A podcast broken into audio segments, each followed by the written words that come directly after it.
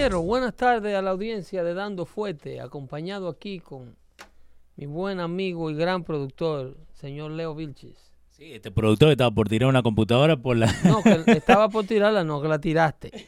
No, no, pero Eh, acá al piso, digo, estaba por tirarla por la ventana. Sí, sí, la tiraste, la tiraste. Se te salió el argentino ahí. Sí, sí, sí. Un ataque de rabia, y, pero funcionó. No, ahora funcionó. Ah. Ahora está calladita ahí en la esquina, no quiere decir nada. Hay computadoras que son masoquistas. No, no, Este, acá nada, estamos. nada, buenas tardes señores, buenas tardes Network, buenas tardes eh, los radios, los radios no, los radios no, los radios, los radios, Sí, no, ya estamos co- por comprar los radios.com. para porque- los que se les zafen la S. Sí, sí. Es una buena idea, es Sí, una sí. buena idea. Rieguen la voz, estamos disponibles en vivo, YouTube, Instagram, eh, Facebook y todo el mundo. Sí, que Que la, no- la gente le está encantando, que pueden volver y escucharte en audio. Eh, mucha de la gente que está en el Dando Fuete chat me mandan audio el otro día, eh, que le gustó el show, que lo están escuchando grabado, así que andamos bien. Y eso lo pueden hacer por Google Play. Por Google Play, por SoundCloud, y todavía estoy esperando eso, hijo de la reconcha su hermana de Apple Podcast. del Apple Podcast. Ellos se, dec- se decidirán. Pero si van a SoundCloud, no importa si tienen eh, Android o o iPhone, lo pueden escuchar ahí en SoundCloud y buscan Dando Fuete Show. Ok. Mira, eh, eh, seguidores nuevos en el Twitter de Pedro el Filósofo 1. Ujú. eh, está el señor L. Quesada, 2007, se acaba de unir. ¿Eso que nació en el 2007 o que hizo? Aparentemente eh, hizo su página Hizo su página en 2007. en el 2007. Entonces, eh, son gente que a- ayer estuvimos hablando en la radio neoyorquina de este asunto del de el, el reconteo de los votos en la Florida. ¿Ok? Y ahí reaccionó el señor Quesada, 2007, el señor Wilton, Wilton Inoa, el señor Johan Otañez, o, Otañez, sí. El señor eh, de eso como un negocio, Wilton Nicasio, el señor Francisco J. Cruz, Cito 370, Ángel, Jocelyn Rodríguez, Pi Cruzaco, Tenemos bastante gente que te está siguiendo, ¿eh? eh, tiene 100, 100 102 Fitness, Nice. eh, Fel- Félix A. Concepción. Ok, y Monchi 51 24 y un sinnúmero de números raros. Monchi, Ajá. saludos para ti. Gringo 99 y un reguero de números. Sí, que eso de los números. eh, Es Rubén, porque hay gente que no tiene screen names, eh, o sea, esto es, son números, eh, si te fijas, eh, elegidos al azar, Ajá. porque aparentemente los números que, que- los nombres que eligen como screen name para Twitter, mucha de esta gente crea la página Twitter para poder seguirnos Sí. cuando damos el anuncio. Y aparentemente no tienen página Twitter previo a eh, el que yo les solicitara que por favor nos sigan en Twitter a Pedro el Filósofo 1 en Twitter, ¿ok? Tiene a Rubén Pina, Rubén Pina 5, Ujú. eh, todos esos fueron personas que reaccionaron ayer a lo que estuvimos hablando con el amigo Alipio Coco Cabrera en la radio neoyorquina de Univisión Radio, Univisión Deportes Radio, que se llama ahora. Univisión Deportes Radio ahora. Sí, ahora se llama así. Entonces, ahí estuvimos compartiendo, eh, haciendo un breve análisis de lo que acontece con el conteo, con el reconteo de los votos en la Florida, con este condado, el condado Broward Ujú. de la Florida y la señora Brenda Snipe, una señora que se encuentra en, en- en- en- la, en la mirilla pública tiene, eh, por este acontecimiento de, de- de- esta tardanza de someter la votación eh, tan, tan retrasada para y entonces ver como el gobernador eh, Rick Scott que estaba corriendo para el puesto del Senado en la Florida Sí. baja de una ventaja de 50 mil votos a 12 mil votos cuando ellos empiezan a, a- a rendir sus votos retrasados. ¿Y eso lo pueden hacer? De rendir los votos. Porque yo sé que pueden votar antes. Hay, sí, pero hay manera de... de- eh, bueno, este condado Broward, este colegio electoral, eh, dirigido por esta señora Brenda Snipe, tiene un gran historial de, de este tipo de, de, de inconveniente. La Florida ha venido siendo eh, un problema con el conteo de los votos es, eh, desde cuando la famosa disputa por la presidencia entre Al Gore y George Bush. Sí, sí, que tuvieron como que tres hubo semanas. Un conteo ¿eh? y tuvo un juez que determinar quién era el ganador. Hubo que hacer un... Ahora, en esto en la Florida, yo escuché que quieren que la policía esté en las máquinas que no estén usando. ¿Por qué necesitan que la policía esté ahí metida? ¿Por truco? Porque alguien Pero no trampa? para lo del reconteo, ¿no? No, dicen que después del reconteo, Sí. entonces decían que la- las máquinas que no, porque lo que ellos estaban pensando es que esas máquinas las pueden eh, eh, cambiarlas, doctor them, para que puedan contar otros tipos de votos, es lo que estaban diciendo. Entonces por eso quieren que la policía s- e intervina, básicamente, que se, que se meta en eso. Bueno, eh, ya todo este proceso está siendo custodiado por, por la policía de- del condado y por la policía del estado de la Florida, puesto que los ánimos se están cardeando. Yo, yo quiero, yo lo que quiero es poner un ejemplo hipotético en este caso de del reconteo de los votos de la Florida.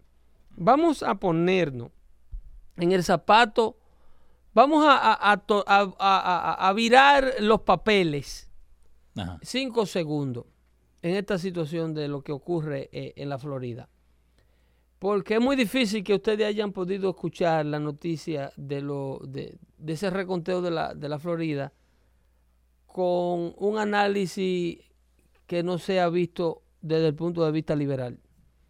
Si agarramos y mudamos esas elecciones, por ejemplo, de la Florida a Nueva York, o a New Jersey y vemos que el senador Bob Menéndez gana Sí. la votación del, al Senado y eh, dicen que Menéndez ganó por 75 mil, 50 mil votos de ventaja y el candidato de la oposición, Bob Gillen, eh, perdón, ningún Bob Gillen, eh, um, Bob Hugen. Hugen. Sí, Hugen.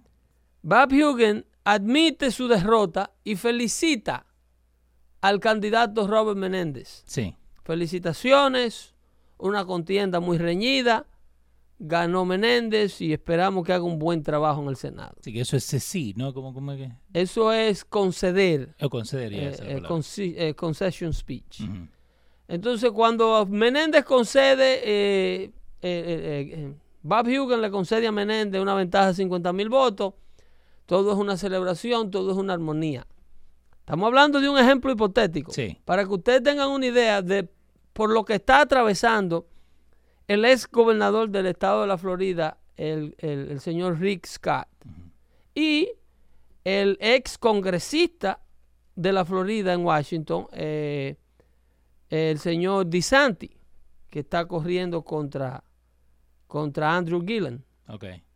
Entonces, eh, eh, si, ustedes, si, si ustedes se imaginan eh, en esa, que, que los números se invierten y Gillen, en este caso, admite su derrota, felicita al gobernador, a, a, a DeSanti, Sí. por una contienda, felicitaciones, él está ahí en el speech. Sí, ganaste. Ganaste una ventaja de 50 mil votos la noche del conteo. Sí.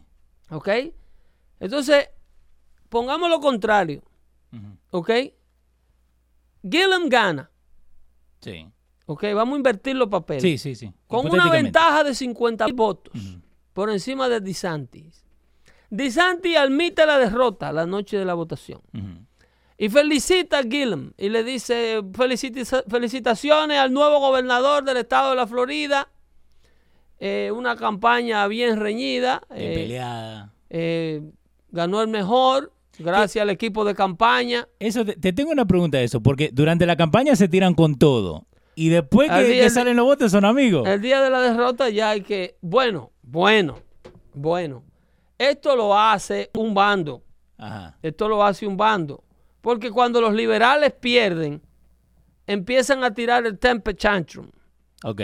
Y aún pierden, no dejan al ganador hacer una gestión limpia porque le oscurecen toda su gestión, le oscurecen el puesto que acaba de conseguir diciendo que no lo ganó legítimamente. No es lo que hemos venido viendo con la candidatura presidencial de Donald Trump y Hillary Clinton. Que el gobierno de, Hillary- de Donald Trump no es legítimo. Porque eh, el- Hillary ganó el voto popular y Donald Trump ganó con ayuda de Rusia. Sí, que hasta el día de hoy están tratando de buscar eso. Óyeme, no hay un conce- no hay una no hay una revisión de causa. Eh, el liberal no entiende y, y no analiza por qué perdió. No dice vamos a revisar nuestra agenda, nuestra propuesta política. A lo mejor no fue tan atractiva. Hicimos campaña en los lugares equivocados. No, ellos no se enfocan en eso. ¿Qué- y, y por qué no se enfocan en eso? Porque es más fácil atacar al oponente. Ajá. En primer lugar, tu propuesta política no es una propuesta que, que te- está demostrando dar resultados, más que nada en el bolsillo de los americanos.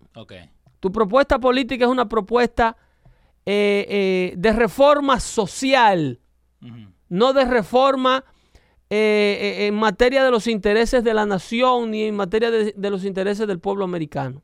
Ok. ¿Entiendes? Tú lo que propones es justicia para este grupo, justicia para aquel grupo, el blanco contra el negro, el negro contra el blanco, eh, eh, la población carcelaria, la marihuana legal, eh, un sinnúmero de cosas, Medicaid gratis. Por ahí tenemos la amiga nuestra Afrodita que te está mandando saludos, que te está viendo ahí. Y también Joel Rodríguez nos está diciendo, eh, ya lo de recontar los votos en favor de los demócratas se va a hacer tendencia. No, no, no, eso no se va a hacer tendencia, eso ha sido toda una tendencia. Siempre ha sido así. Eso, por lo cual esto ha ocurrido. Mira qué es lo que sucede aquí. Ajá. Aquí desde años, desde más de dos décadas, se está tratando de pasar en Washington una ley donde sea mandatorio la identificación por un documento estatal como la licencia de conducir Ajá. antes de, la, de usted presentarse a votar.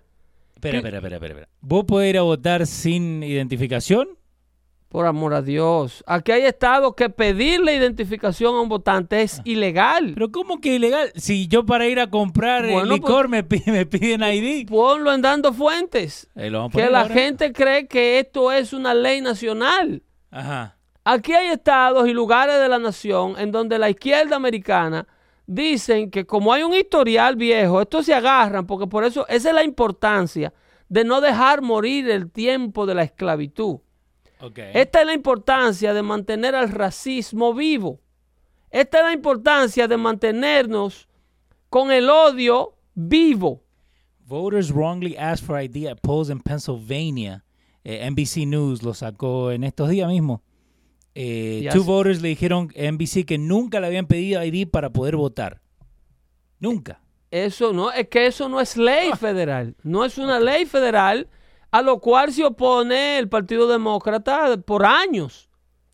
Pero eh, el... Ok, porque yo lo que tengo punto de referencia, ¿no? Es que en Argentina, cada vez que van a hacer, eh, que van a votar por presidente, encuentran 5.000, 6.000, 8.000 personas que están muertas, pero el voto cuenta. ¿Me entendés? Porque alguien... Bueno, eso ocurre aquí en el estado de la Florida, en el, Ajá. en el, en el año 2016, a esta señora encargada de este colegio electoral del condado Broward, a esta misma. si ella admitió en corte eh, tener sufragios ilegales que lo sometió al conteo de votos. Eso fue durante las elecciones eh, por, el, por el puesto congresional de la que era presidenta del Partido Demócrata, Debbie Washman Schultz. Entonces ella admitió tener votos de, de- de gente que no estaba capacitada para votar. Admitió tener votos que contaron de felons, de personas con eh, historial criminal que no están supuestos a votar admitió tener más votantes registrados en el patrón electoral, Ajá. tener más, perdón, más votos eh, depositados que lo que tiene el padrón ele- electoral de ese condado registrado. En otras palabras, tú tienes un conteo de 2.500 votos, para darte un número hipotético, Ajá. y tienes un registro de 2.100 ciudadanos.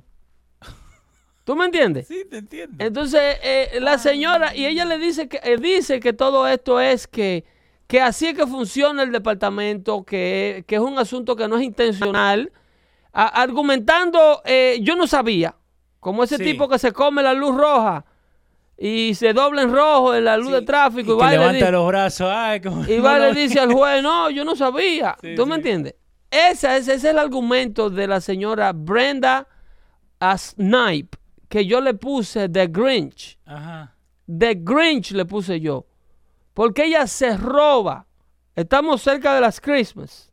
Sí. Y hemos visto como en la leyenda del cuento de Dr. Seuss, que está rompiendo récord en taquilla. Sí. ¿Ok? Lleven a sus niños a ver The Grinch, ¿ok? Eh, para que vean aquellos que quieren sacarle de la mente a la Navidad a los hijos. Y ese cuento que Santa Claus no existe y matar la inocencia Ajá. temprano. Y toda esa vaina que se que No, uno propone tiene que dejarlo. la nueva generación, ¿ok? Eh, los, as- los aculturales, los acultura americana, porque hay un plan Ajá. de desmantelamiento de la cultura americana.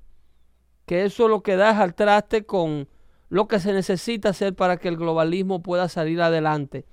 Y esto pudimos verlo de manifiesto con eh, la visita a, a Francia, como el acontecimiento de la celebración de los 100 años de la Segunda Guerra Mundial.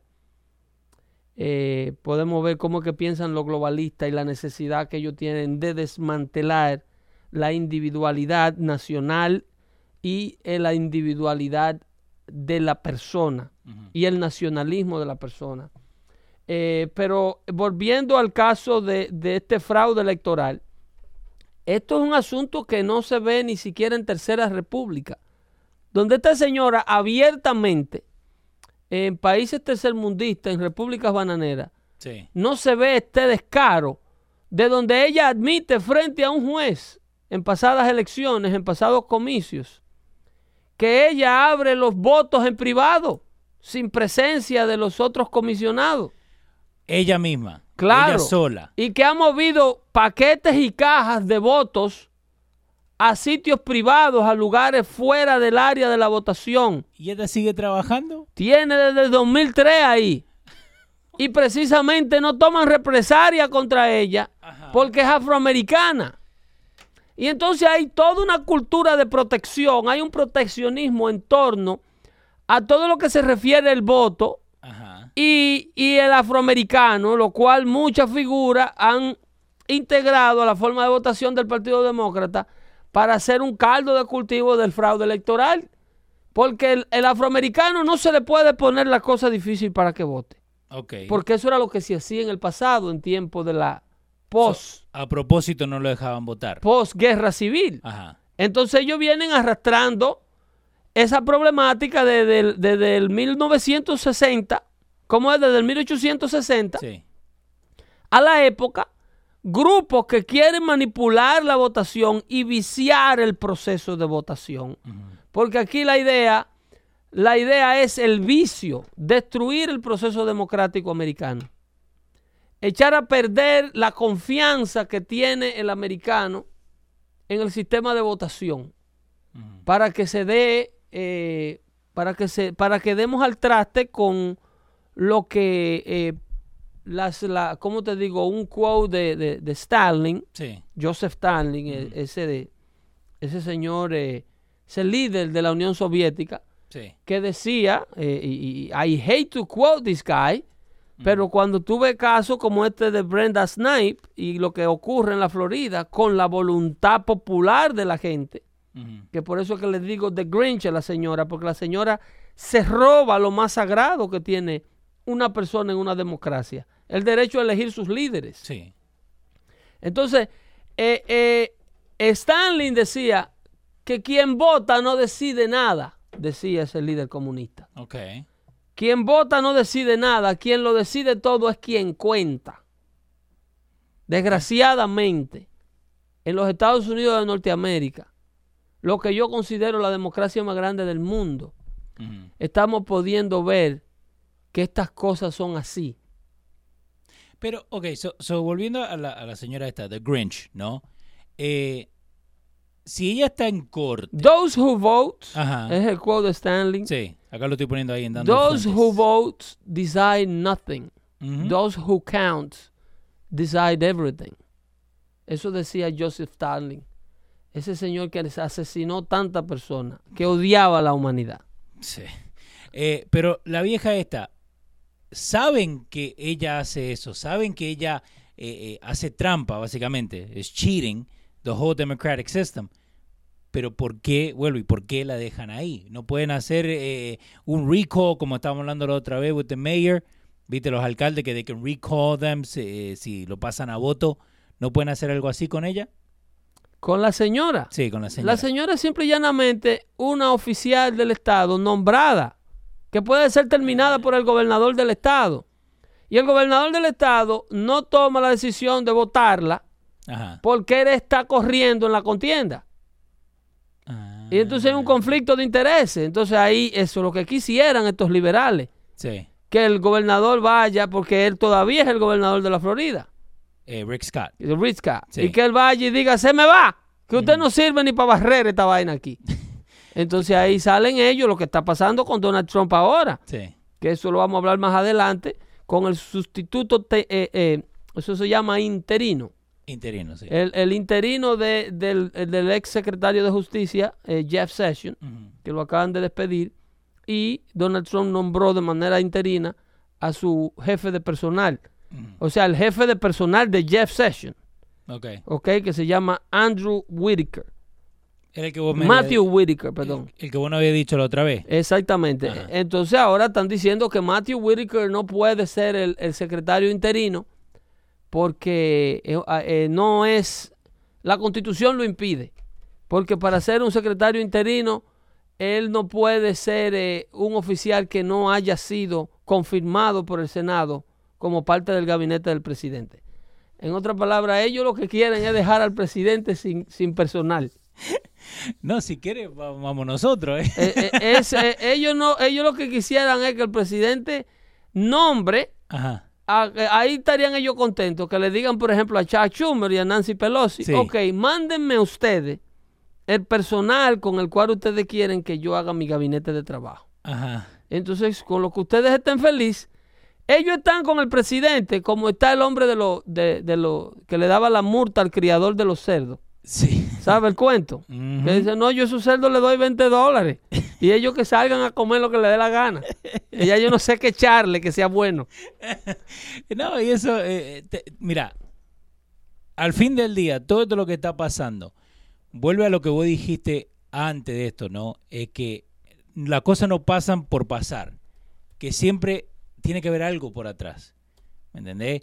Algo tiene que ver que Hillary apareció estos últimos días, algo tiene que ver las bombas esas que salieron estos últimos días, algo tiene que ver ahora que encuentran las cajas estas de votantes en blanco, ¿me entendés? Que supuestamente ya lo... Ya lo no, esos votos, esos votos desaparecidos, ese es, ese es el triste problema, que se cree que no son en blanco.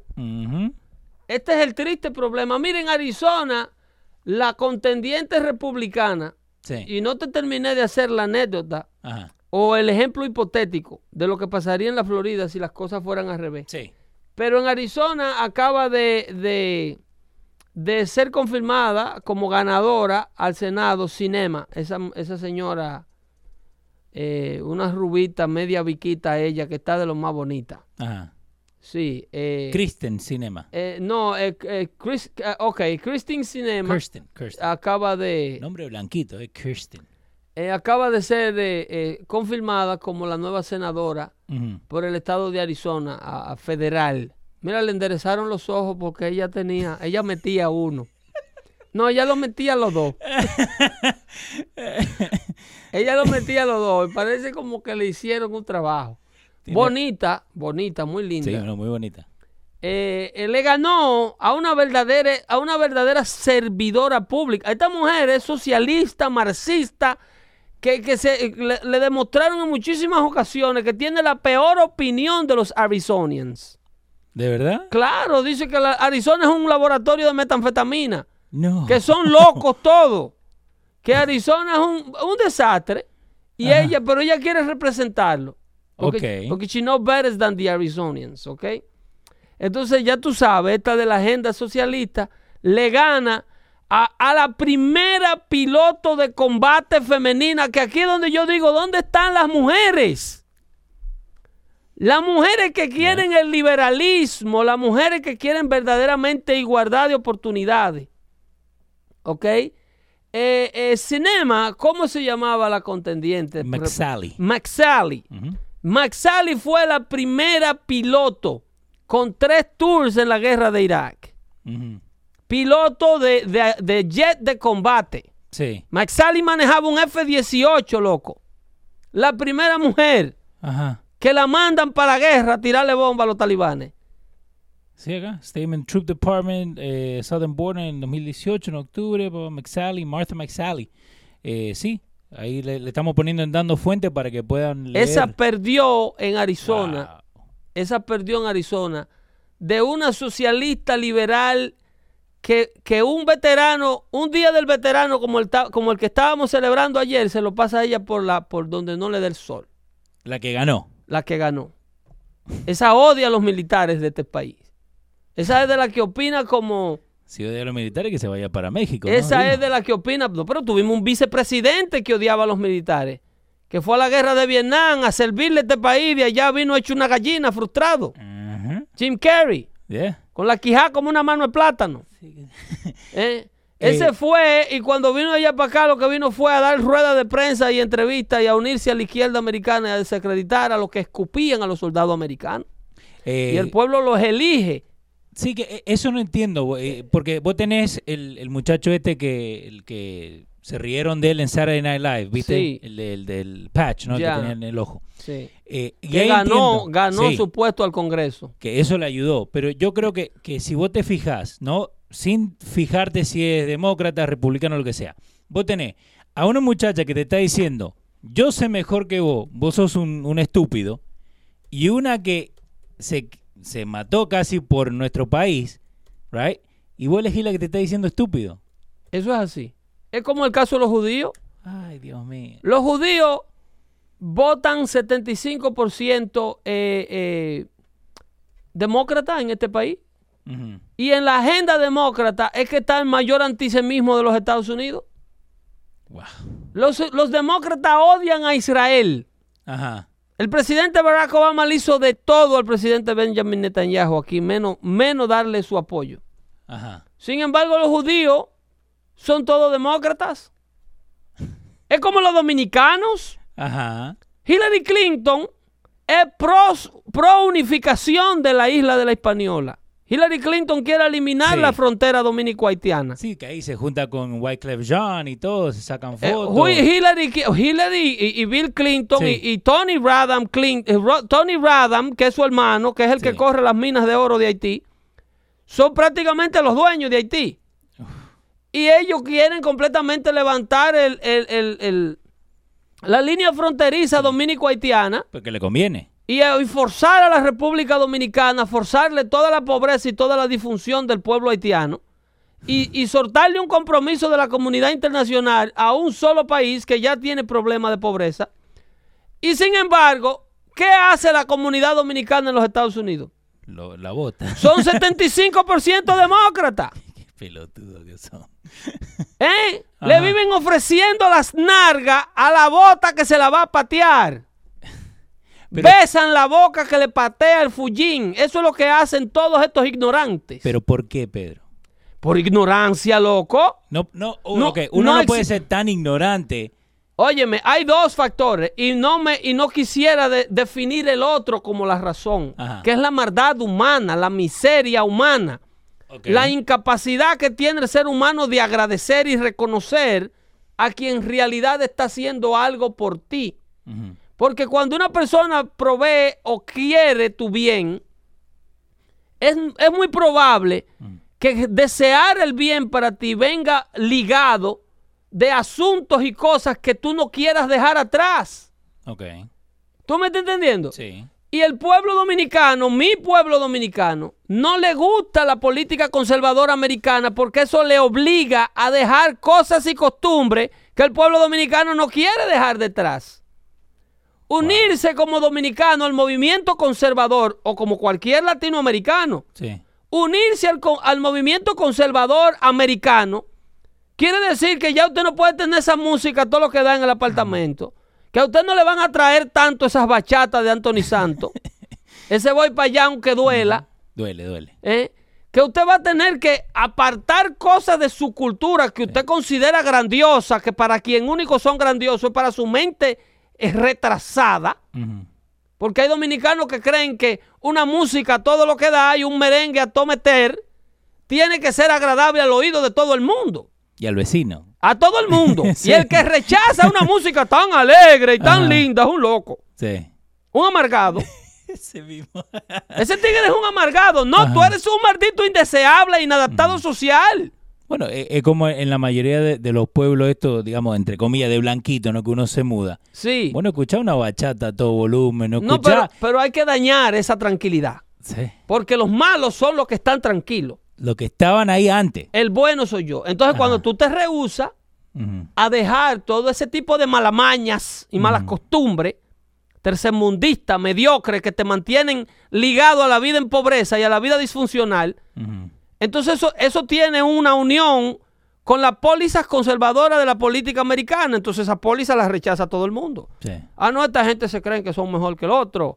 Esta gente no quiere saber de hispanos. Y- y la misma de, noticia, de ¿eh? lo que no se quiere saber es de disfuncionales e inadaptados sociales que se pasan 30 años en este país y no te saben sostener una conversación en inglés de 15 minutos. O una conversación inteligente. No, ni mediocremente inteligente. Bo- Ni siquiera en el supermercado tú lo escuchas. Mira, yo fui a un plumbing supply esta semana. Ajá. Y yo estaba escuchando a un señor delante de mí haciendo, poniendo una orden. Que yo tenía una vergüenza ajena del diablazo. Digo, pero este azaroso ni siquiera las cosas con las que él trabaja Ajá. se le aprende el nombre. No. El codito, el... Loco, feedings de cobre. el codito así, el Sí, dedo. a three quarter by half. Ok. Pero, eh, y acá la gente está diciendo, desde la Florida, tu tocayo Pedro eh, Alviso Campos, en Florida, si firmas diferente de tu nombre en la papeleta o como ese, escribes tiene un tu foto. ese tiene un nombre caro. ese. Sí, Pedro. Pedro Alviso Campo era un, Alviso un- Campo. un gran líder de, de puertorriqueño, de la independencia puertorriqueña. Vamos a tener que escribirlo para el próximo show. Eh, dice que si escribes tu foto eh, diferente, ¿no? En la papeleta, la, la firma, que no vale. Que se fijan solamente en la firma. Hay una cantidad de cosas que hacen a un voto nulo. Pero esta señora se rehúsa a permitirle a ambos bandos Sí. a revisar una cantidad de votos que fueron sometidos. Y, Que son los votos que están marcando la diferencia, que traen al, gober- al gobernador de un 50 mil votos de diferencia Sí. a 12 mil. No, que, que- y más Pero imagínense lo contrario. Imagínense que el candidato republicano admitió la derrota y dijo, felicidades, señor Gillum. Una campaña bien lograda. Usted ganó por 50 mil votos.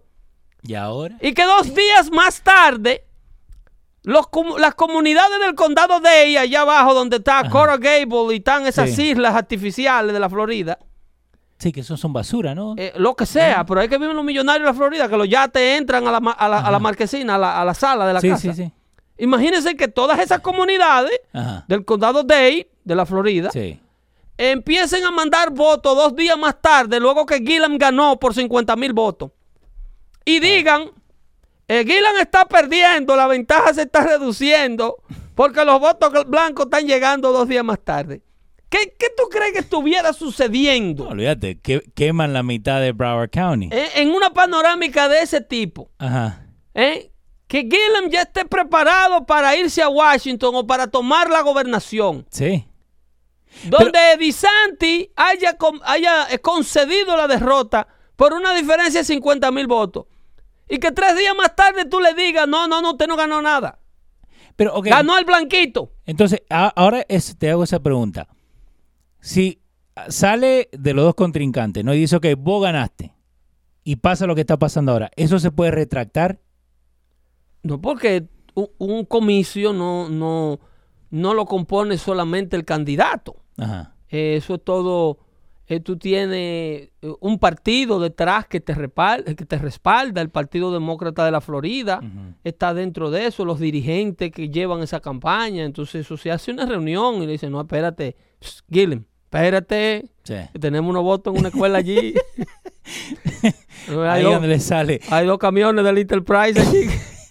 Alfredo Alfaro está diciendo lo que estamos hablando recién de, eh, solamente de pensar eh, conservativamente que, te saca lo, latino, Yo he dicho que esto es un mal endémico del latino en los Estados Unidos, el proceso de la inadaptación. Y eso es lo que está diciendo Alfredo Alfaro, dice, no solo los dominicanos. no, eso no es dominicano. Lo que pasa es que yo cito, yo como dominicano me doy la licencia de hablarle a mi gente así. Está bien. A ver si abrimos los ojos. Y a los argentinos también le puede hablar. Pero esto, esto, oye, esto aplica desde, desde desde El Paso, Texas, hasta la Patagonia, con el latinoamericano que vive en los Estados Unidos. Es un comportamiento completamente de rechazo a la cultura americana. Entonces tenemos, vivimos besando la bota del que nos patea. Que eh, supuestamente, no sé eh, cómo piensan en Santo Domingo, pero en Argentina, cualquier cosa que sea yankee, ¿no? Y no digo el, equipo de béisbol, ¿no? Sea Donald Trump, Hillary, Barack Obama, es negativo. Tiene que estar en contra. Correcto. Pero son los primeros que se vienen a vivir acá. Correcto, mira.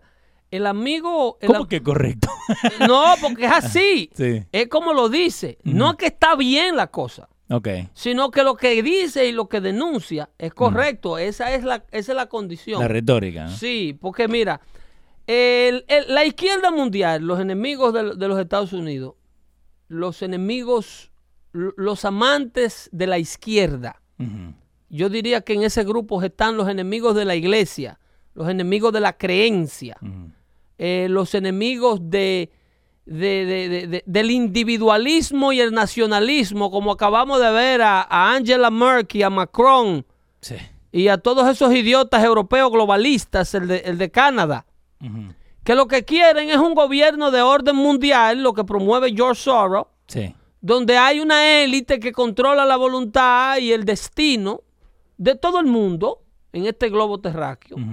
Ellos quieren crear un globo, una élite, una orden mundial donde se le diga desde una sede en la Unión Europea a los gobiernos del mundo cuáles son las pólizas de educación y de aceptación social y cómo es que hay que promover y avanzar cada región del mundo. Ahí se radica todo tipo de pensamiento individual.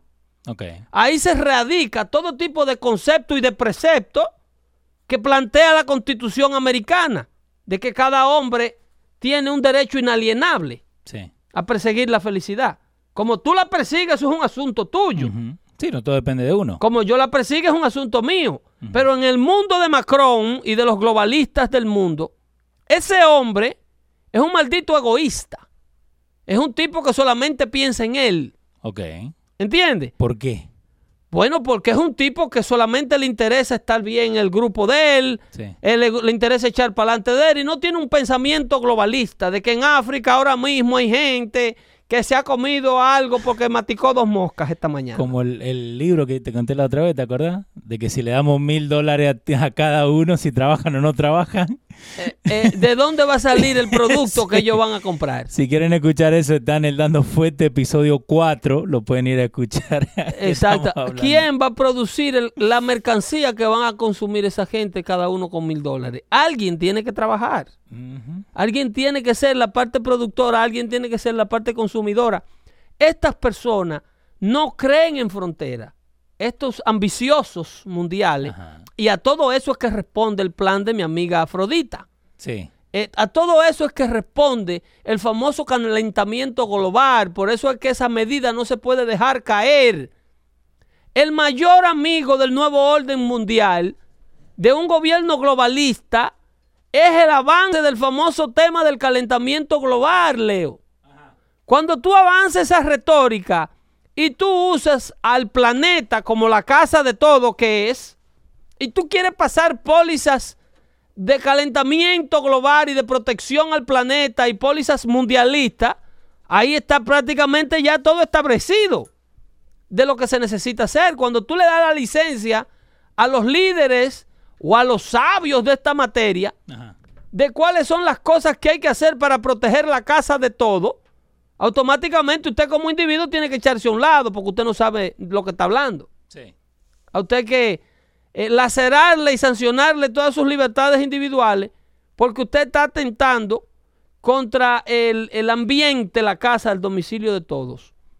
Entonces, por eso es que yo ustedes me ven explicando con tanto énfasis que este asunto del calentamiento global y todas sus datas manufacturadas de que el planeta lo estamos dañando nosotros, los seres humanos, no es más que un Ponzi scheme, no es más que un fraude de mayor cuantía. Para poder otorgarle la licencia de determinar las pólizas de cómo correr el planeta a un grupito erradicar todo tipo de fronteras y de libertades individuales. si, la, si hay un gobierno, una Unión Europea o una vaina a través de la ONU que le diga a República Dominicana, por ejemplo, y vuelvo con Dominicana. Sí. Ustedes tienen que eliminar la frontera haitiana porque Haití es un problema para el calentamiento global, conglomerando tanto haitianos juntos en un pedazo de tierra tan pequeño y empobrecido. Hay que esparcirlos. Ajá. Tienen que correr para el lado verde. Ellos no se fijan que... Sí, pero el lado verde está al lado de ustedes. No, pero a ellos no les importa eso. Porque a ellos no les importa saber que Haití era más verde que el lado, que el lado español. ¿Cómo que Haití era más verde? Haití era la república más próspera, era la colonia más próspera del Nuevo Mundo. Ajá. Haití era lo más cuidado que había, que se llamaba entonces la provincia, la colonia Saint-Domingue, que era precisamente de los franceses. ¿Y qué pasó? O que Napoleón se metió en el palacio de Bastiones y mató al, rey, a Luis XVI, y echó a todo el mundo para afuera, y los franceses se olvidaron de esa colonia. Y los haitianos, aprovechando la oportunidad, se convirtieron en el único pueblo que supuestamente, eh, eh, el único pueblo esclavo que logró su propia independencia. El, primero me dijiste, ¿no? el primero y el único pueblo esclavo. El único. El único pueblo esclavo de, la, de las Américas que logra su, su propia independencia. Eh, entonces agarraron y aprovechando el abandono del ejército francés, se quedaron con todo lo que había en Haití y, los, a las familias blancas de franceses que habían en la isla, hemos hablado en otra hora, en otra hora de una cantidad de apellidos dominicanos eh, que son de descendencia francesa. En, el lado español hay muchísimas familias de apellidos La Chapelle, apellido eh, Betancourt y un, sinnúmero de, apellidos que están en el lado dominicano, pero que en realidad son de origen francés. Y se ha hecho una investigación, historiadores, y la mayoría de esos datos, esos registros, esos apellidos, lo han encontrado en los archivos de la nación haitiana, que eran de familia de, franceses, que cruzaron al lado español, muchos de ellos corriendo como podían y muchos de ellos sacados por esclavos fieles al amo, que los cruzaban al lado, al lado español. Ahora, eh, una, una cosa que me gusta lo que, lo que dijiste ahí de dónde vienen los apellidos, ¿no? Creo que cada uno tiene que fijarse de dónde viene su apellido para, para, tener, para tener más información. El, yo, hombre, el hombre que no sabe de dónde viene no sabe para dónde va. Yo de pelotudo, right? porque siempre me he fijado el Vilches, ¿no? porque es el, el apellido que me dio mi viejo. Pero el segundo apellido que tiene mi papá es Hualpa, de Alta Hualpa. Eso es indio. De los indígenas de Sudamérica. En Perú, Pachupanqui. Había un eh, cantante que se llamaba Atahualpa Chupanqui. Sí. Ese era argentino. Y me, empecé a fijar, me empecé a fijar y, la línea, ¿no? Viene de los indígenas, de, los incas. Correcto. De Atahualpa y todo eso, y de ahí donde viene el, apellido de mi viejo.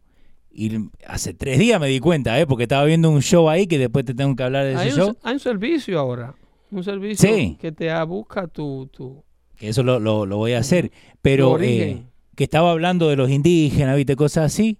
Y él dice Atahualpa y me quedó picando. Digo, yo lo he escuchado ese apellido antes. Y pelotudo, tu papá, Hualpa de apellido. Ok. Atahualpa, eh, eh, Ata. Sí. Hualpa Chupanqui. Era un, un, folclorista argentino. Sí. Parecido a Mercedes Sosa, cantaban por ahí, por esa línea. Eh, que ahí graba Shakira, grabó un disco de Mercedes Sosa. Sí, este, que, que, 13 también Que como fuera la masa sin cantera, No, pero- honestamente. te sale bien. te sale- Cuando hagamos karaoke te voy a, te voy a invitar. Hija de- Eh, eh, esa es. eh, eso, eso, eso, eso lo grabó Shakira a dúo con Mercedes Sosa antes de morir. Sí, mi, mi hermano le encanta Mercedes Sosa. Y eso, y esa es la cosa que eh, vamos a dar un pasito al lado, ¿no? Con lo de la música. Hay que culturizarse un poquito con la música. Porque no es todo Cardi B, Cardi B, Daddy Yankee. Hay que eh, escuchar León Gieco, viste, Eh, hasta el mismo residente, porque a veces piensa, viste, muy allá afuera. Pero hablan de la verdad de que están pasando. Una de las canciones que a mí me encanta de Residente, de Calle 13, se llama La Bala. Nunca la pusieron en la radio. Pero ¿qué habla? De la violencia, que si vos paga- eh, cobraras 5 millones por una bala, que nadie la comprara. Ok. ¿Me entendés? Hablando así de la violencia, Pero, de... pero alguien la va a poder comprar. eh, sí, pero por eso te digo. Pero entonces lo que está eh, cortando y hablando de que es más fácil comprar una bala que comprar comida.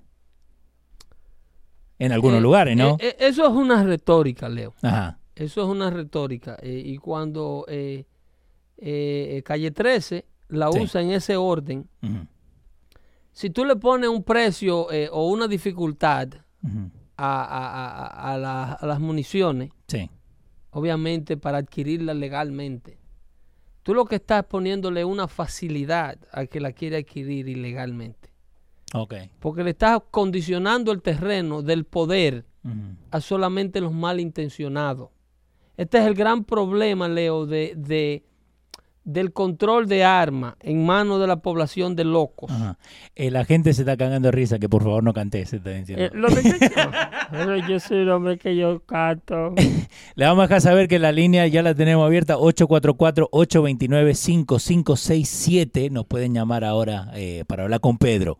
Ok, este, en lo que eh, vamos al aire con nuestra gente que nos está escuchando Sí, y eh, entre- estrenamos la línea telefónica. ¿eh? sí señor. Eh, 844-829-5567. ¿eh? Sí señor. Esa es la línea. O sería 844-829-5 los, como radio, ¿viste? Estamos bien, estamos bien, estamos aprendiendo, ¿eh? Ah, está flojito. Está, está flojito. No, pero no, no me, no me encontraban los radio, ¿viste? Entonces tuvimos que ir con los. Me imagino que era difícil. Sí. Pero está, por ejemplo, el apellido Denvers. Ajá. Está Fontane. Está Fontana. Sebastián o Sebastián. Sí. Rodríguez. No sabía que el apellido Rodríguez era de origen francés. Rodríguez también. Sí, Joubert. Está Ferrand. La gente está diciendo que sonó como Nazario. eh, con lo de Shakira. Con lo de Shakira. move on, guys. Move on. Move on. We got tons of information. No, porque tenemos delay, ¿viste? Entonces. Eh, Cabral. Dupitón. Espera, espera. Cabral es Cab- también francés. Cabral francés, ok. Oh, wow. Ok, eh, hay apellidos que obviamente suenan francés como Lareche, Sí. eh, Andrault, Elichat, Divouju o Ujú. Lo que terminan con sí, OIT. Do- Domi-. Dominique, Ok. ok, Diron. Esos son apellidos, pero Martín no sabía que era francés. Ok. Eh, Y, y que hay mucho- muchos apellidos también que los cambian. Porque. eh, Truquillo, Truquillo. que de ahí donde genera la, la Q por G y viene Trujillo. Trujillo, sí. ¿ok? Eh, todos esos fueron apellidos provistos, dice, en nuestra investigación en las actas del Estado Civil, esto es un trabajo que hacen un grupo de historiadores dominicanos, eh, que luego le voy a, el link lo vamos a poner ahí con dando fuente, Sí. para que tengan una idea de dónde sale toda esta información.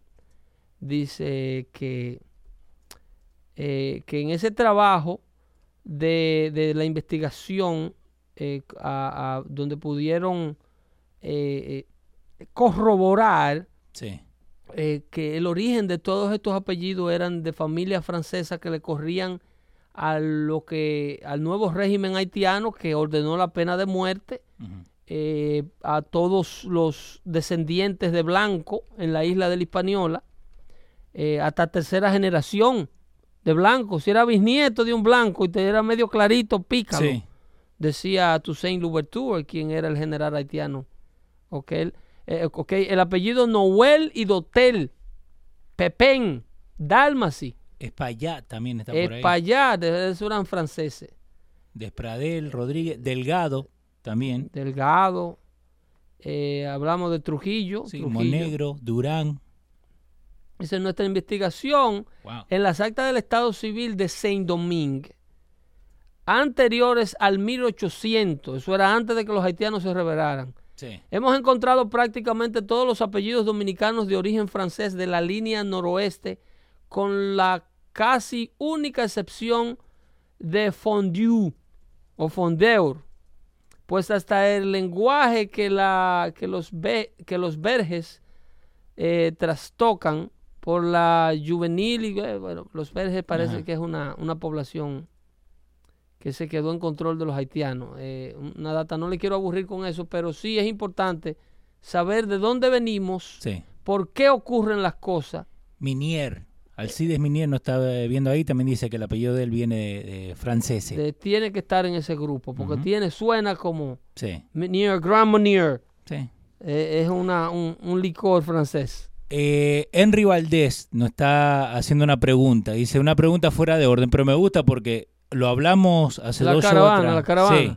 Eh, ¿Se regresaron a sus países o ya no importa? No, papá, la caravana está al llegar a la frontera. Ya está. Tiene unos 3.500 eh, miembros. San Quintín también están diciendo ahí los franceses. Del Mu- apellido. Bueno, San Quintín, que luego se le pusiera el nombre a una cárcel aquí en, en- en la isla de... de- No, pero ese es San Quentin. Sí, Ah, mira vos. esa es la traducción de San Quintín de San Quintín. Ah, mira cómo estamos aprendiendo hoy día. ¿eh? So, la caravana ya está por llegar. supuestamente porque el ejército de los Estados Unidos no ha dejado de hacer la preparatoria de la asistencia a la patrulla fronteriza. Porque te digo, eh, ya no hablan de eso, ¿no? Bueno, ya no es, eh, eh, las cámaras no están al igual porque ya pasó la tormenta, ya pasó el ojo del huracán, que eran los comicios del 6 de noviembre. Sí. Ya los defensores de todos estos grupos a muerte eh, lograron su propósito, que es el de, el de ganar el Congreso y quedarse con el control del Congreso de los Estados Unidos. Eh, y ya este, este, este, esta marcha, esta caravana, ahora tiene una importancia que no tiene una connotación política tan fuerte. Ok. Porque 2020, que es cuando ellos necesitan más votos hispanos y conmover al resto de la latino, de, de- al resto de la América que creen que en realidad eh, esta gente necesitan ser defendidos por el Partido Demócrata Americano y que ellos tienen un plan de mejorar las vidas de esa gente, que no sea tirarlo en una ilegalidad eterna Sí. y engancharlo en un programa de asistencia social y empezar a generar pobre de por vida, con nuevos empobrecidos y, y- y sin ningún tipo de preparación académica que, que entran al mundo de la nueva demografía de los votantes que ellos necesitan en ese partido para elegir líderes al antojo del grupito.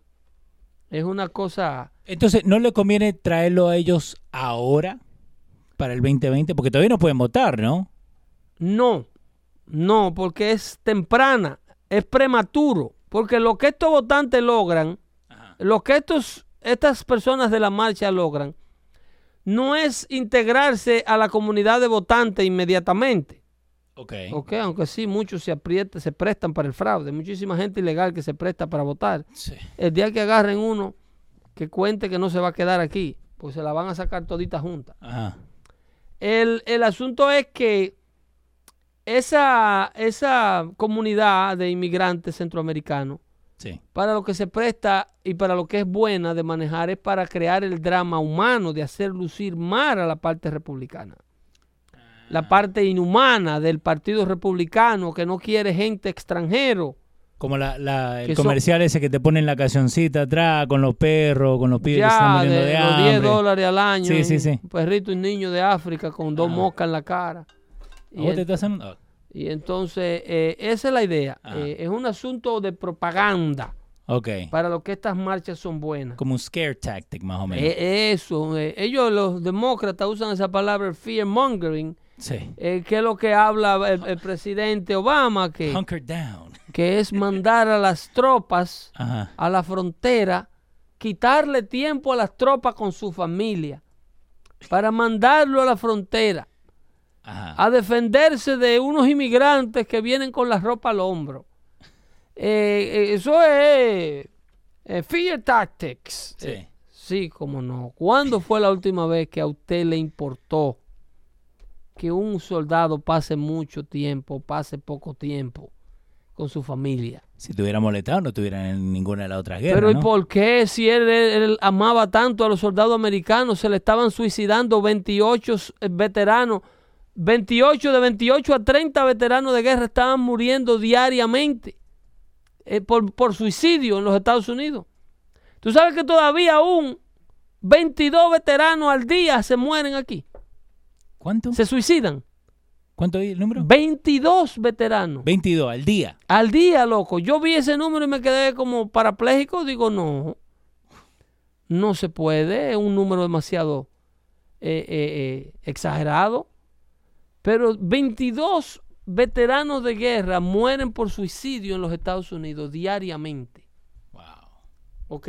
Y entonces este hombre, hablándome a mí de que él tiene que, que los soldados lo están sacando de la tranquilidad de su hogar para mandarlo a cuidar la frontera. Qué maldito descaro el de este tipo. Este tipo piensa como que uno es idiota.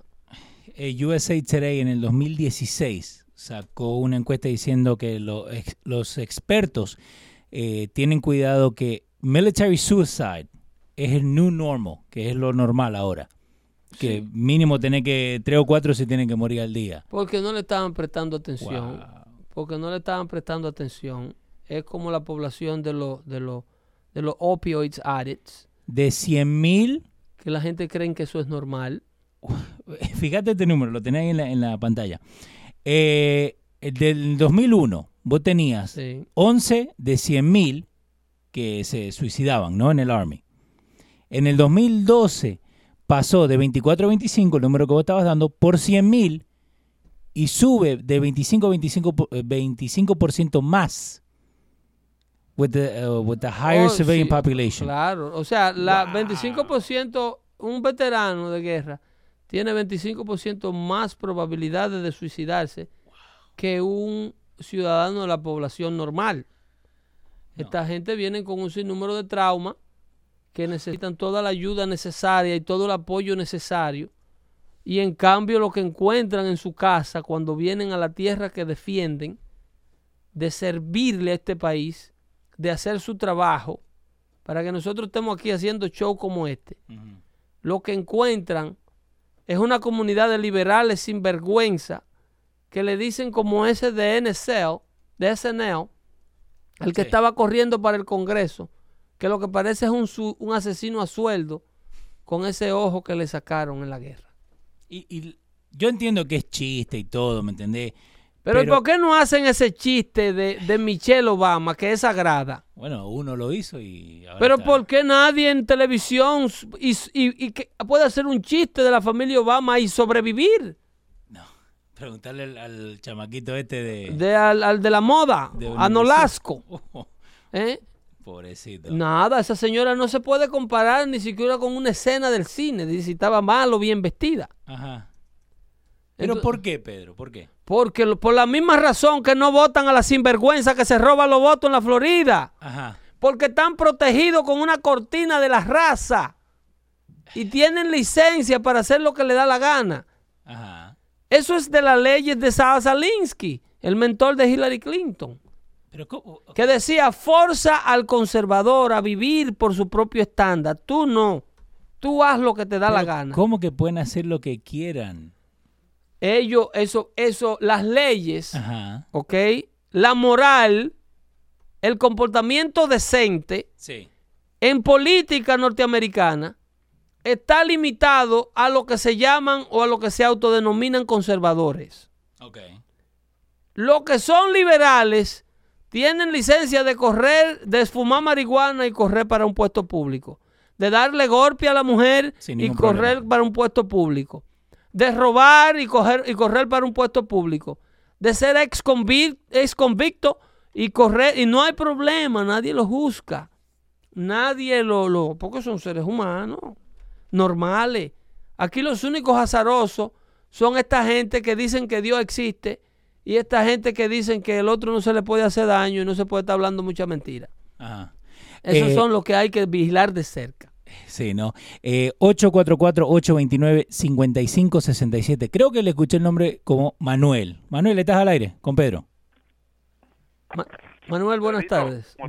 Pedro, ¿cómo estás? Saludos, ¿todo bien? Hermano, yo te voy a decir una cosa. Yo soy veterano de la guerra. Gracias por tu servicio. Y es una de las cosas que yo sentí bien mal. Cuando yo estaba allá, yo soy quebrado de dos piernas. Yo tengo metal que todavía en el aeropuerto me, preguntan y me ponen al lado. Y después de que yo les digo de donde yo vengo, me la hacen peor todavía. Increíble. Yo no tengo trabajo por el gobierno, por nadie. Yo lo hice porque yo tenía que hacer. Sí, hubieron tiempo de que me dieron ganas de pegarme un tiro. porque aquí nadie te acepta. Dios te libre. Una vez que tú dices que tú fuiste militar, es duro, es bien duro. Manuel, en los Estados Unidos hay una comunidad que los veneramos a ustedes. Hay una, habemos una comunidad que valoramos el trabajo y el coraje con el que ustedes han hecho lo que sea que hicieron para defender y mantener este país funcionando como funciona. Lo que pasa es que los, los indeseables de lo que estamos hablando son los que se encuentran regados por todo el mundo y los que tienen la más ah, fácil disposición de hacer sentir mal a una persona como tú. Pero aquí... No, te copio, no te copio muy bien. Eh, no, pero dale, lo que te está diciendo Pedro, que no sé por qué carajo no conecta bien, pero lo que te está diciendo Pedro es que eh, te damos las gracias por lo que has hecho, ¿no? Porque toma eh, valor, ¿no, Pedro? Toma valor para que haga lo que hiciste. Y que te traten así es una mierda, I'm sorry. No, porque en verdad, cuando tú vienes aquí a pedir un trabajo y tú dices que tú eres veterano, Es increíble. es el error más grande que tú, que tú haces. Es increíble que tengas que esconder una cosa tan, tan importante. Yo lo he escondido. Tú, tú no sabes cuánto yo lo he escondido. Yo entiendo. Te ponen, te ponen bajo otro escrutinio. Ahora, yo tengo mi propio negocio. Qué bueno. Porque de algo tengo que comer. Y mi familia también. Entonces yo hice mi propio negocio. ¿Para qué? Para que nadie me pregunte. Bueno. para que nadie me diga, tú eres eh, No. Pero no debes avergonzarte de ser lo que eres, porque para muchos... No, no, no, no, no. Para una inmensa mayoría eres una persona inmensamente necesaria para que este país corre como tiene que correr. Y mucho, no, jamás, jamás, jamás. Yo hice lo que tenía que hacer porque fueron mis propias decisiones lo que yo pasé allá, eso me lo quedo yo. Y el día de mañana, tú sabes que mi hija me ha preguntado, sí, varias veces me ha preguntado, y yo se lo he dicho. Y, me encuentro un poquito muy interesante con ella. ¿A dónde serviste tú, Manuel? ¿Cómo dijo? ¿A dónde te desplazaron a ti? ¿A Irak? Afganistán. Afganistán. ¿Y qué fuiste? ¿Víctima de un de un ID? De un ID.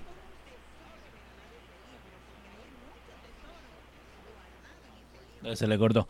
Eh, pero mira, y eso es una de las cosas, ¿no? Porque tenemos que darle gracias a los veteranos.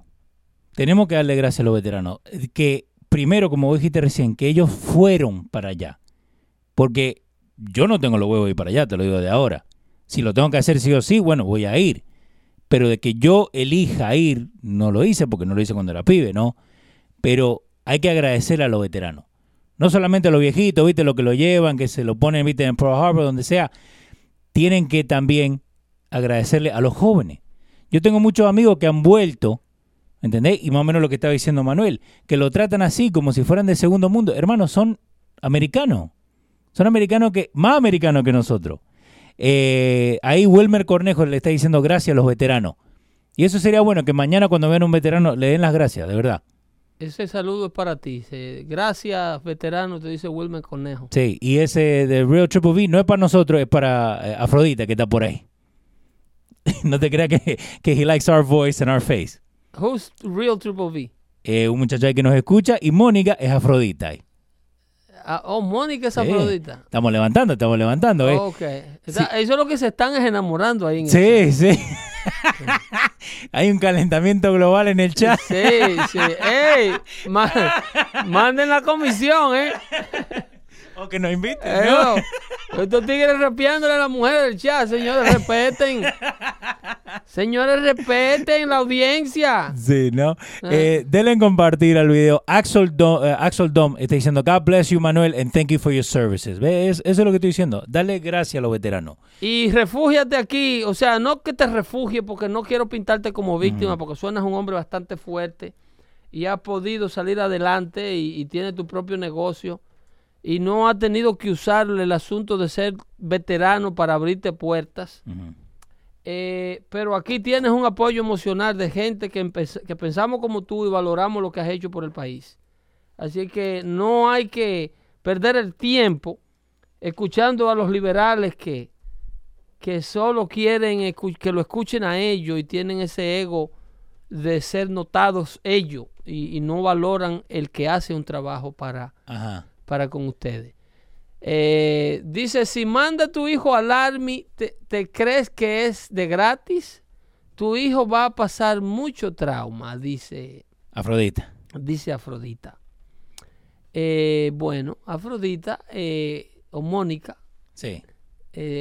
pero sea como sea, los veteranos merecen respeto y un apoyo por encima de todo. Yo lo que quisiera es preguntarle a Mónica, ¿Qué sucedería? ¿Qué fuera de Estados Unidos si nadie tuviera la voluntad de servir y de defender el país donde ella vive? Del mundo. No, pero yo le voy a, poner un ejemplo más pequeño. Más fácil. Esa, esa vida de la que ella goza aquí y esa libertad de la que ella goza aquí. ¿Qué sería de los Estados Unidos si ella estuviera viviendo bajo un régimen chino, bajo un régimen musulmán, maybe la, el, mulá, el mulá de Irán, el Shah de Irán pudiera ser su presidente. Ahí de verdad no pudiera eh, ni, perdón, ¿eh? el, el, el, ¿cómo se llama? El, el, ayatollah Sí, eh, Ulises Rivera está diciendo salud y bendición a todos. Eh, me uno también al eterno agradecimiento a todo y cada uno de nuestros veteranos. Ese es un oyente de Dando Fuerte. Sí, señor. Ok, larga vida, Dando Fuerte. y ahí Freddy Miranda quiere saber la final entre River y Boca. No, eso después lo hablo yo en fútbol. ¿y cómo, ¿y cómo es que no vendieron boletos para que no podían entrar fans de, de, de, River? Ok, ¿Vos querés hablar de No, no, no, esa, esa, parte del salvajismo argentino con los deportes, explícamela. No, ok, y ahora lo, lo tenemos ahí a, López Pérez. ¿Por qué no se pueden reunir dos fanáticos de dos equipos distintos en el mismo estadio? Ok.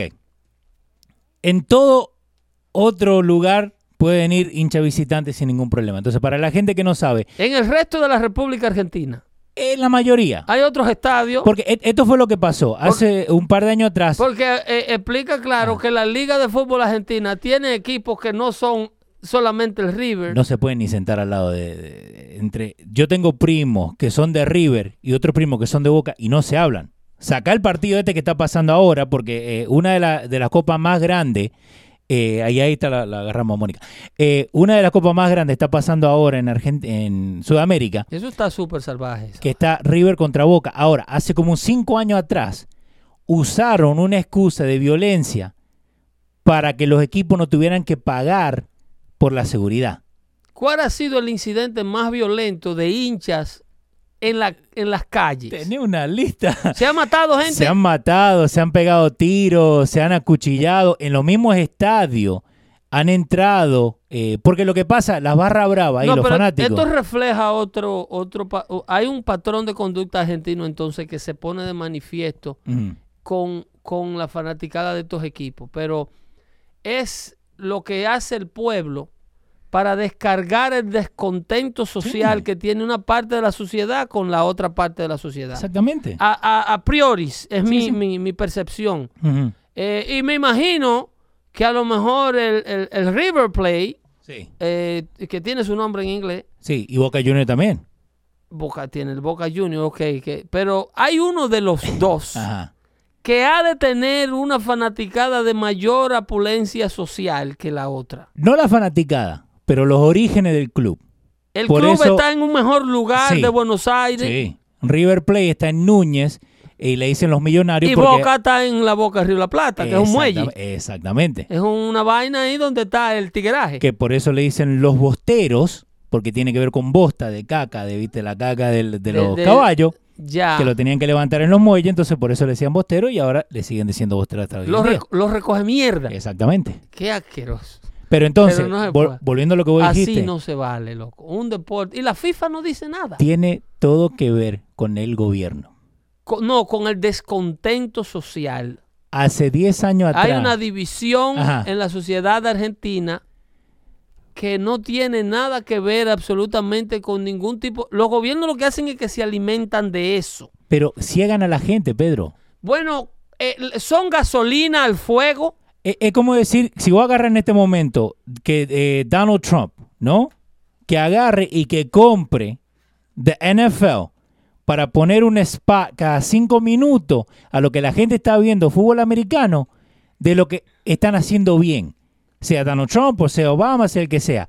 Eso pasó en Argentina.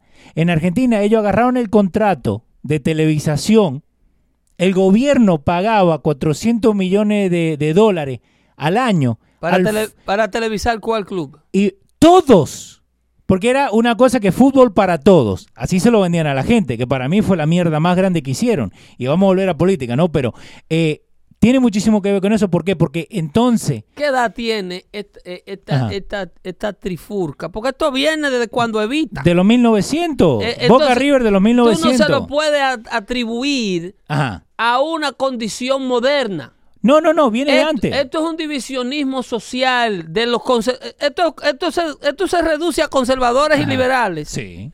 Sí. Esto es gente que cree en Dios contra el que manda Dios al diablo. El peronismo y, lo... y que va al estadio sin camisa con el otro que quiere ir al estadio con corbata. Racing Club de Avellaneda, ese estadio entero lo pagó eh, Perón, el esposo de Vita. El, esposo de Vita que a propósito, Porfirio, eh, Juan, Carlos. Porfirio Rubirosa, eh, atención argentino, no me linchen a mí. Porfirio Rubirosa, el playboy dominicano, se la pasaba por la piedra. ¿A quién? Eh, Evita Perón. ¿A Evita? Perón, a, Juan Perón. Está bien. ¿A Juan Perón o a Evita? A los dos. Óyeme, Evita era de Juan. Sí. ¿Ok? Ajá. Y ni modo que Porfirio, que le gustaban tanto a las mujeres, pasara por la piedra Juan. Oh, era Evita. Ah. Eso está en los archivos desclasificados del FBI. Oh, wow. Búsquenlo. Los archivos desclasificados del FBI los vamos a subir a dando fuente eh, de Porfirio Rubirosa, que le decían Rubi. Dominicano, embajador del gobierno de la República Dominicana, del dictador Rafael Leonidas Trujillo. Embajador. Embajador en, Argentina. Y embajador también. Embajador en la Argentina. Y tenía una fama que todas mujeres querían conocer, que era lo que el hombre tenía en la bragueta. Ah. En el entonces era esposo de la mujer más rica del mundo. Ok. Y, Evita estaba intrigada por ello. Se eh, casó cinco veces y murió en un accidente automovilístico en un Ferrari saliendo de un casino en Francia. Eh, la gente la pidió y la tenemos. ¿A Mónica o a Afrodita? Depende, ¿cómo querés que te digan? Mónica. A ver si sale. A ver. A ver. Mónica. Hello. No, no sale. No sale. Lo vamos a tener que llamar otra vez. No sé qué mierda le pasa a este teléfono. Pero eh, lo vamos a tener arreglado para el jueves. So, Rubirosa me estaba diciendo que se llama el muchacho. Porque hay un restaurante acá, ¿eh? Porfirio Rubirosa. Porfirio, ok. Porfirio Rubirosa fue embajador en Francia de la República Dominicana. Ajá. Fue embajador en, Inglaterra Ah, pero fachero, ¿eh? Tiene, Eh, tiene cara que levanta. eh, Porfirio Rubiroso fue el playboy más notario de, más notorio del mundo. Ajá. Eh, la- cuando existían eh, los famosos Don Juan y, y lo- la era del, del hombre que creaba todo una... Bueno, para decirte, para decirte, los hermanos Kennedy, de acuerdo al archivo desclasificado del FBI, Ajá. no por eh, nada que una fama especial que yo quiera darle, pero los hermanos Robert, Robert y John Fitzgerald Kennedy eran fans de Por- Fans. eran fans de Porfirio Rubirosa. Mira, vos, ahí eh, Two Four Design está diciendo, sí, Pedro, en Colombia se acuchillan unos fanáticos contra otro. Por ejemplo, Santa Fe contra Millonarios. Tiene que entrar por puertas opuestas y no se pueden sentar ni juntos porque se matan. Loco, En Colombia. loco, es una fricción social Sí. que no tiene nada que ver con el deporte. No, y, y eso, y eso es una de las Estas peleas son más grandes. gente que van a la cancha a descargar sus traumas sociales y sus diferencias sociales con esta gente que no piensa como ellos. y que también se ciegan al momento. Porque yo siempre lo he dicho, porque tienen la camiseta de Boca o la camiseta de River, no significa que son hinchas del club. Son unos Es- violentos. Es que tú lo asocias. Eh, eh, Ellos tú lo asocian. asocias. Yo Mira, no, ¿eh? Durante el playoff de los Yankees, Sí, hubo un tipo que en un bar le entró a trompada a un tipo que tenía una camiseta de los Medias Rojas. sí, sí, sí, el que en una barra que estaban Sí, tirando. y se Sí. entraron a los puños y la cuestión. Ajá.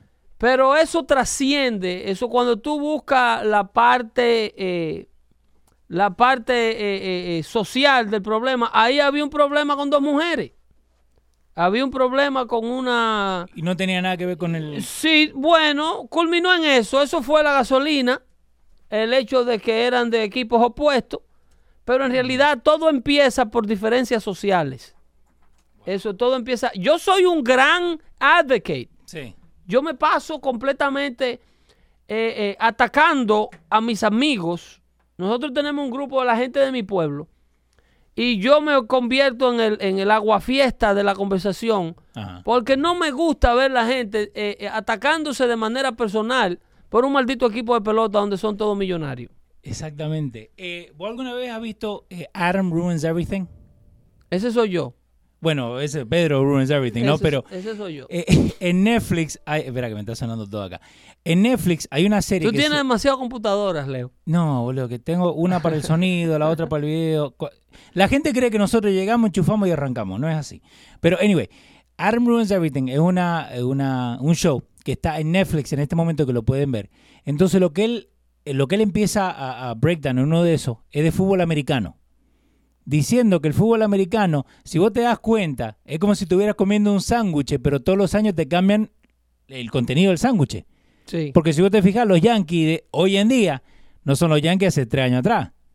Mira, no es el mercado. Sí, lo viste, ¿no? Esa es la pasión. Es de- la pasión del juego, pero no creo que es la pasión del juego. Eh, eh. no, ese es Speedy. Ese es Speedy, ahí está Speedy con nosotros. Saludos para ti, loco. Tengo mucho que no te veo.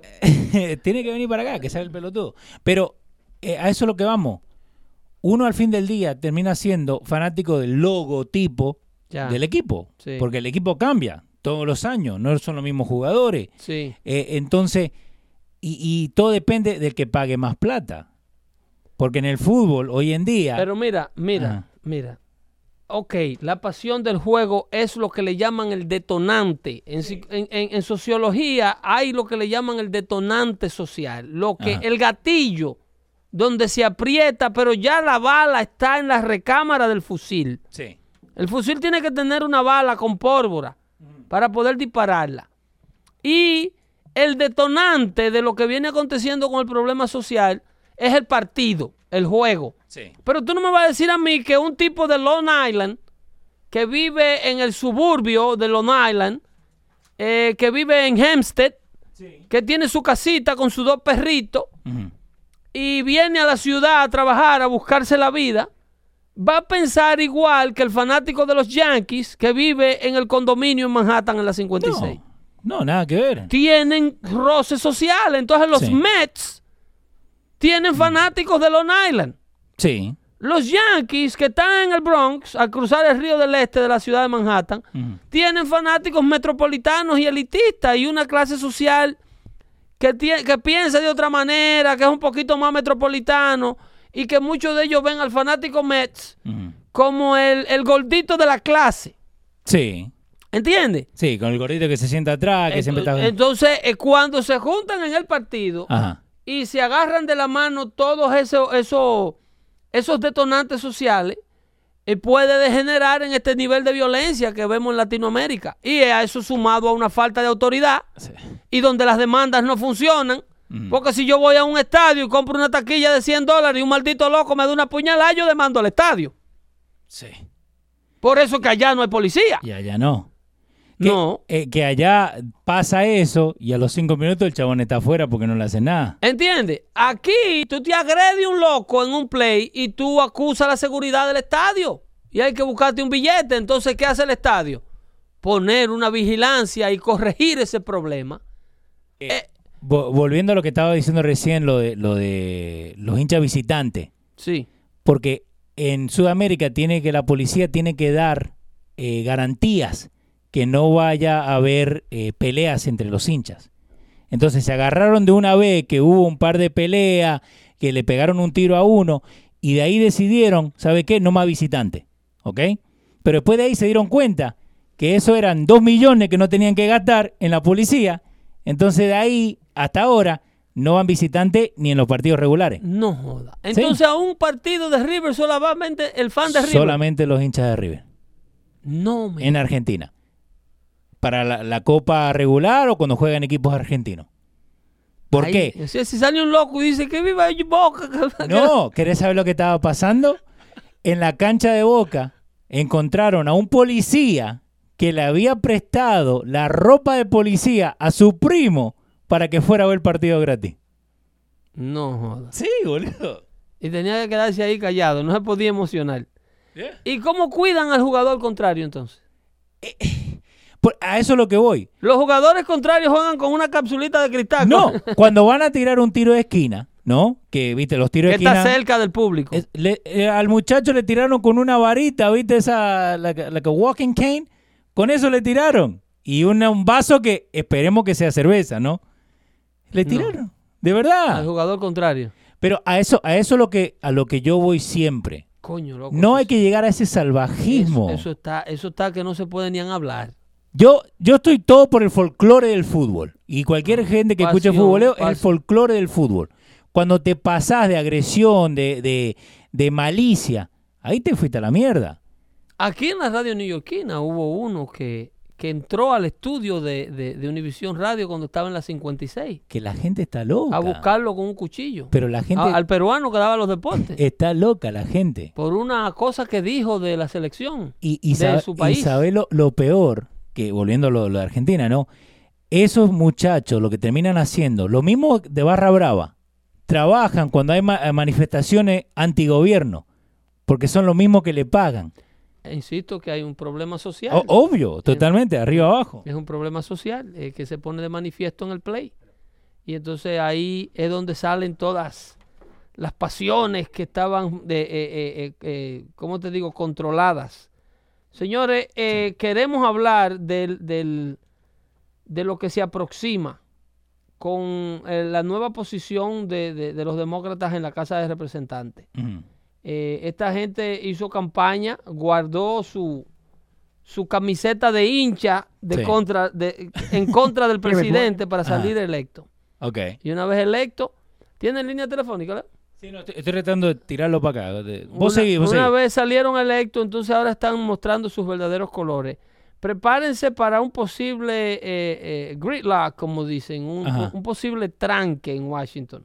¿Por qué? Porque hay una gran porción del Partido Demócrata, de los nuevos líderes demócratas, que no vienen a, trabajar con una agenda política de avance de lo que ellos le prometieron a su gente. De legislar para una reforma de salud, de legislar para una reforma migratoria.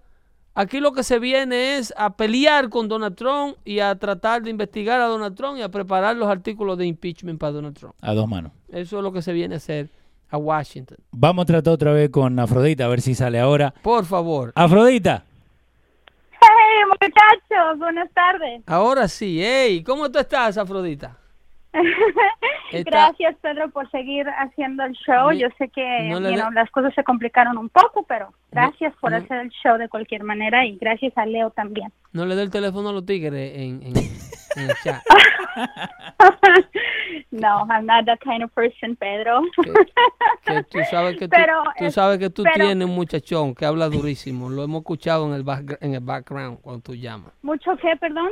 Que tú sabes que tú tienes un muchachón un muchachón. Sí, lo hemos escuchado en el background, ¿right, Leo? Cuando ella llamaba, cuando ella llamaba allá al estudio. Sí. Jesus Christ, Pedro, llegar, tienes demasiada buena memoria. Se hace, la, se hace la boluda, ¿eh? eh. Como, si nosotros nos olvidamos. Bueno, Pedro, mira, te voy a dar tu puestazo antes de que te vayas. Ya sé que ya te quieres ir y ya prendiste la camioneta en el parqueadero, so before you go, okay, before you go. La vez, la vez pasada tú estabas abogando porque pues dices que es una buena idea de que de pronto los padres cuando tienen un hijo un poquito rebelde, un poquito con falta de disciplina, lo único que lo puede salvar es meterlo al army. And I happen to agree with that. Lo único que yo creo que te faltó decir es que viene con repercusiones, viene con con cosas que él va a tener que hacer que de pronto él no quiere hacer y no fueron las cosas para las que tú lo has educado. Lo has educado para que sea una buena persona, para que sea amable, para que sea educado, lo que sea. Y cuando lo mandas allá le toca matar a un niño que está lleno de explosivos. Un niño de 3, 4 años. Y si no es eso, es otra cosa, u otra cosa, u otra cosa. Entonces, eso no se queda allá. Eso no es como que lo que pasa en Vegas se queda en Vegas. Ellos lo traen entonces ese es el precio, su, su salud mental es el precio de pagar y su corazón. Vienen más que rotos físicamente, vienen rotos eh, mentalmente porque lo que viven es algo bien difícil. So, si tú vas a mandar a tu hijo al army, ten bien, bien en consciente, consciente lo que va lo que él va a pasar. Ahora, este gran país está sostenido en los brazos y las piernas de esos héroes. Cualquier persona que es un veterano de guerra merece mi respeto si me quito el sombrero, porque no todos estamos hechos para vivir una vida después de la guerra. Entonces, that's all I wanted to say. Si la gente lo quiere hacer, lo quiere mandar a sus hijos, perfecto, pero tienen que estar conscientes de, los riesgos que pueden tomar. You know what I mean? Mira, lo primero es que no puedes... Lo primero es que lo que yo hice ese día no fue como tú lo describiste. No dije que es la única manera que se puede disciplinar a un hijo.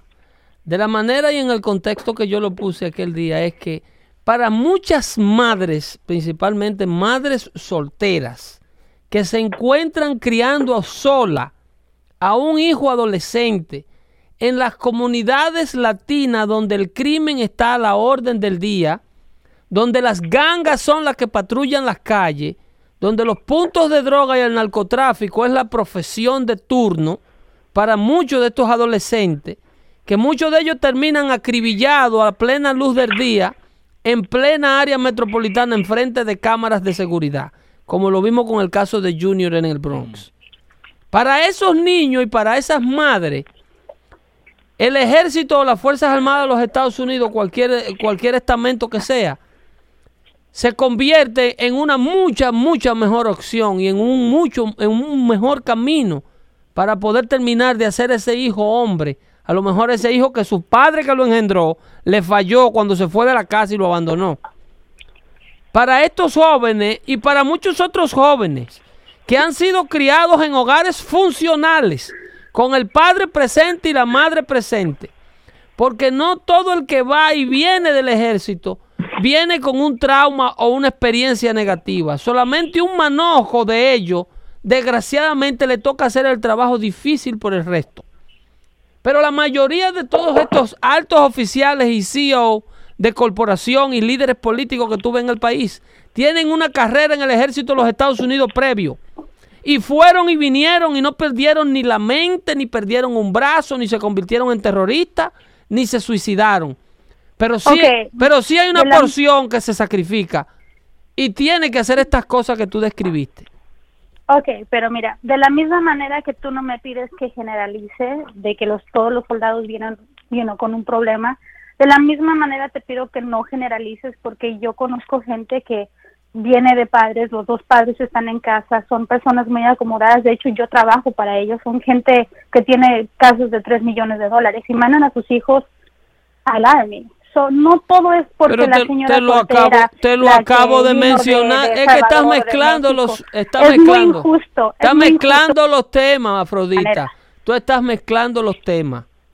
Tú estás mezclando los temas. Yo, mira, aquí en esta área en esta área metropolitana de New York, New Jersey, Connecticut, en Filadelfia, hay madres que están viendo sus hijos, que tienen que ir a ver sus hijos a la prisión no te estoy diciendo que todas las madres solteras están atravesando por este camino porque hay madres solteras que pueden proveer para sus hijos adolescentes, sola, que ganan muchísimo dinero. Aquí la única persona que yo sentí generalizando, y me disculpa, con el ejército de los Estados Unidos y el resultado fue a ti. Porque no todo el que va al Army viene loco o lesionado.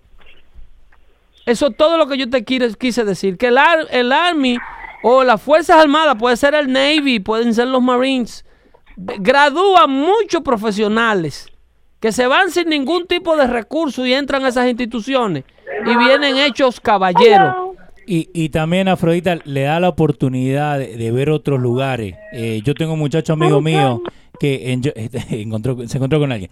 Eh, pero yo, yo, tengo un muchacho amigo mío, right, que él vivía en Jersey City en Duncan Projects es como decir la peor parte de Camden, es como decir la peor parte de cualquier ciudad, right? Este muchacho se metió al Navy en este momento es dueño de casa en Jacksonville, gracias al Army. I mean, al Navy. Gracias al Navy que le dio la oportunidad de él salir en ese momento teniendo 18 años, no sabiendo qué iba a hacer con su vida. Si él se quedaba ahí en Duncan Projects, mínimo un tiro o mínimo vendía droga, pero el Navy le dio la oportunidad de primero viajar, ¿no? De conocer otras cosas, de conocer que puedes salir de tu ciudad, que es nada, eh, eh, no es malo que salga 50 millas de tu ciudad. Óyeme, tú le entregas de estos muchachos un adolescente que el patio, que la habitación, cuando tú la abres, sale una peste como que tiene 50 eh, cloacas abiertas dentro de la habitación, de pizza vieja y de comida china de 7 días y de media de 20 meses que no se han lavado. Comida china con comida china. Y cuando vienen del army, mira la ropa blanca con la blanca, la media con la media, las botas con las botas, los tenis con los tenis, y te caminan derechito y se, te lo Desafortunadamente hay un precio a pagar para una parte de la comunidad que sirve. Pero esto no podemos demonizar al Army, que esto le pasa a todo el que va y todo el que entra a servir a los Estados Unidos. Porque hay que promover los hombres y mujeres que tienen que defender la soberanía de la democracia más vieja del mundo. Eso. O, que si no Porque ¿qué va a ser el futuro de este país el día que corra de que no haya hombres que puedan tomar las armas para mantenerlo corriendo? ¿O es que este país se va a llenar de ratas desagradecidas? Bueno, eso es lo que quieren la gente. Y no, me estoy, no me estoy. Tenemos a Afrodita ahí. Que no, vaya ya cortó, cortó, Que no vaya ya a creer que es a ella y yo le estoy diciendo todo eso. Ahorita se me asusta. y llama llorando el jueves. Afrodita la tenemos ya el. el, ella es susceptible, tú sabes que ella es susceptible. no, pero. No me le dé el teléfono a los tigres en el chat, es lo único que te digo. No, ahí le están mandando saluditos. Señores, eh, eh, llegamos a la parte final. Vamos a saludar a nuestro pana Guachupa que está en la casa y está en sintonía con nosotros, con Dando Fuerte. Y todos los que se quedaron sin saludar. Eh, enseñarle la camiseta. El próximo Leo vamos a saludar a Juan O. A Juan O está ahí, Wilmer Cornejo también está con nosotros. Ay, señores, miren, ordenen. Llegaron. Ordenen, mírenla, mírenla. Ahí está, está mírenla, Mírenla, mírenla, mírenla, linda, linda. Dando fuerte. Dame cámara, dame cámara. Pedro el filósofo. Dame cámara. La camiseta oficial. Riegan la voz. Sí, Riegan la voz. Eh, los souvenirs de Dando Fuerte ya llegaron. Y hay que mantener este proyecto caminando porque la información de calidad es necesaria. Eh, ordénenla, vayan a los radios. A los radios. No, no, sigamos con los radios que ya son los radios en singular, ¿ok? Losradios.com y vayan a la tienda de, eh, de la página web de los radios. Ahí ven dando fuerte, le dan clic y ahí está la camiseta. Ahí, ahí ordenan y corran la voz. Están enamorados. Están, asfixiados de Afrodita. Ella no va a dar el teléfono, señores. Dejen a esa niña tranquila. Están enamorados. Okay. Jesús Acevedo llegó, llegaste tarde, loco. Nos vemos el próximo jueves. Sí, ¿no? Buenas tardes, quédate ahí matándote con esos tigres que yo me tengo que ir. bueno, gracias y buenas noches. Bye bye.